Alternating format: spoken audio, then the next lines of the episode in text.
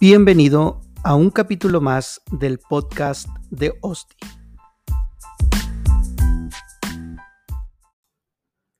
Una vez que reconocemos que somos pecadores e insuficientes para llegar a Dios y aceptamos a Cristo como nuestro Señor y Salvador, inicia un proceso en nuestras vidas, el cual está dividido en tres pasos, justificación, regeneración y santificación. Hoy estudiaremos el concepto del pecado.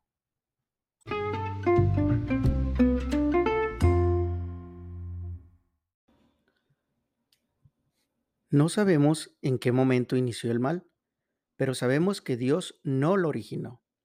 El intentar saber cuál fue el origen no debe absorbernos tiempo, pero sí el entender y ocuparnos en cómo evitarlo. Es como la enfermedad del COVID-19 no sabemos el origen exacto. Hay muchas teorías, pero nada concreto. Nuestra tarea es conocer los síntomas y evitar tener contacto con el virus. Así es el pecado. No sabemos cómo nació, pero sí debemos ocuparnos en reconocerlo y evitarlo. Para ello, debemos tener bases firmes acerca de lo que realmente es y no es el pecado. A continuación, mencionaremos cuatro puntos acerca del pecado. El primero, ¿qué es el pecado? Lo podemos definir como cualquier pensamiento, palabra, deseo, obra u omisión en contra de la ley de Dios, o que no llena sus exigencias al compararse con ella. Toda injusticia es pecado. Lamentablemente, todos somos pecadores, dice Romanos 3:23. Punto número 2. El pecado es una clase específica de mal. No todo mal es pecado. El pecado no debe confundirse con un mal físico. Por ejemplo, no todas las enfermedades son causa del pecado, pero sí son un mal, nos dice Juan 9, 2 al 3.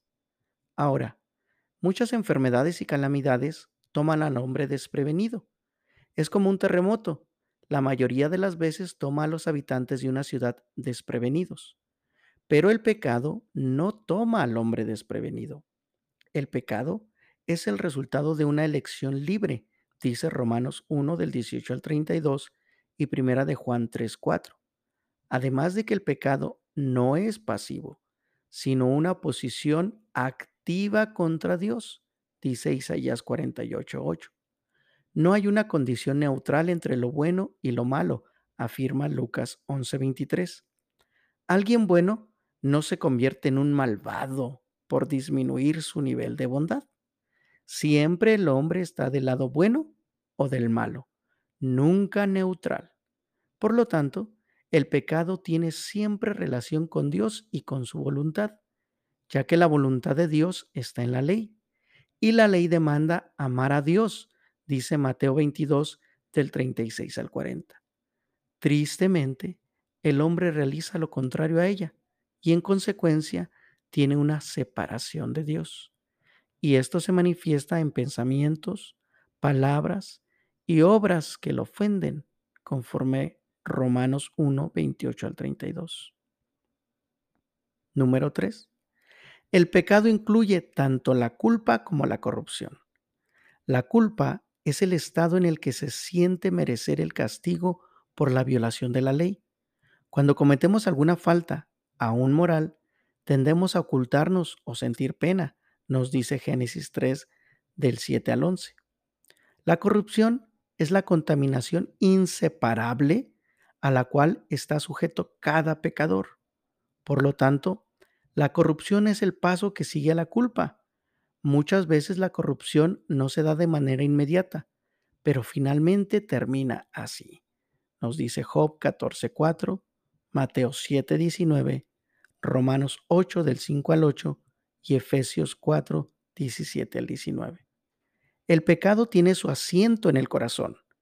En la psicología bíblica se considera el corazón el órgano central del alma y del cual fluye la vida, como menciona Proverbios 4:23, ya que del corazón se, esparcen sus influencias y operaciones al intelecto, a la voluntad y los afectos. Todo lo que el hombre piensa o hace nace del corazón, dice Jeremías 17:9, Mateo 15:19 y Hebreos 3:12. Punto número 4. ¿Cómo nos ataca el pecado?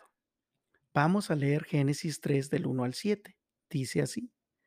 Pero la serpiente era astuta, más que todos los animales del campo que Jehová Dios había hecho, la cual dijo a la mujer, con que Dios os ha dicho, no comáis de todo árbol del huerto.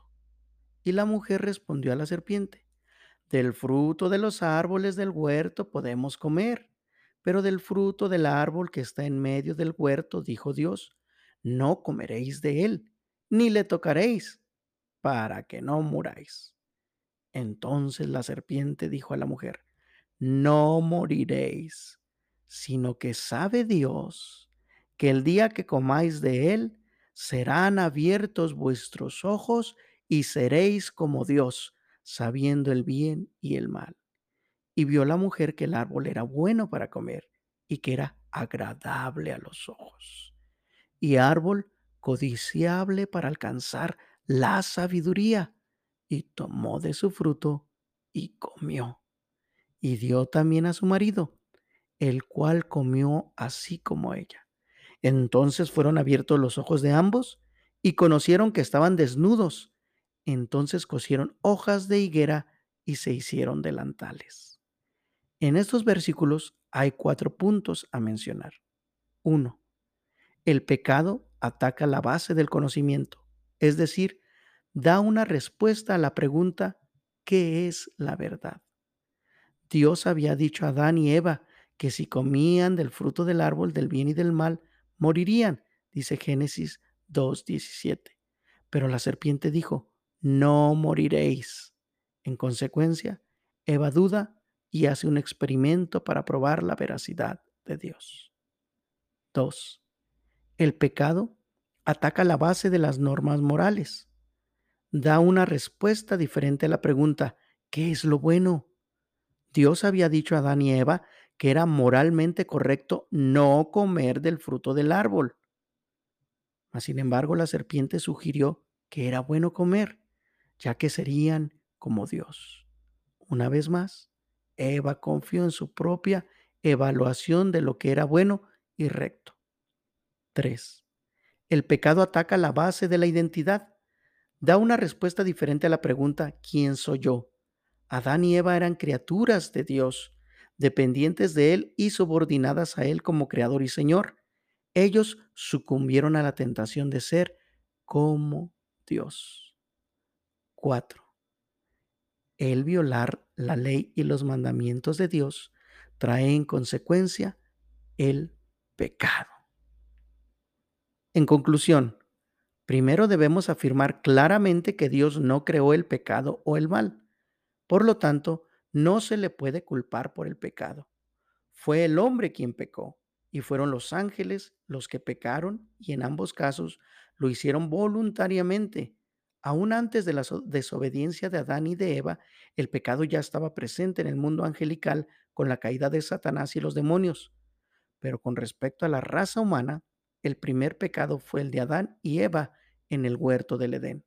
Y a partir de ese momento, todos los descendientes de ellos, los cuales somos nosotros, venimos arrastrando la maldición del pecado.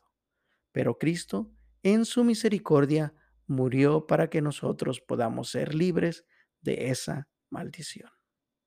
Dios te bendiga.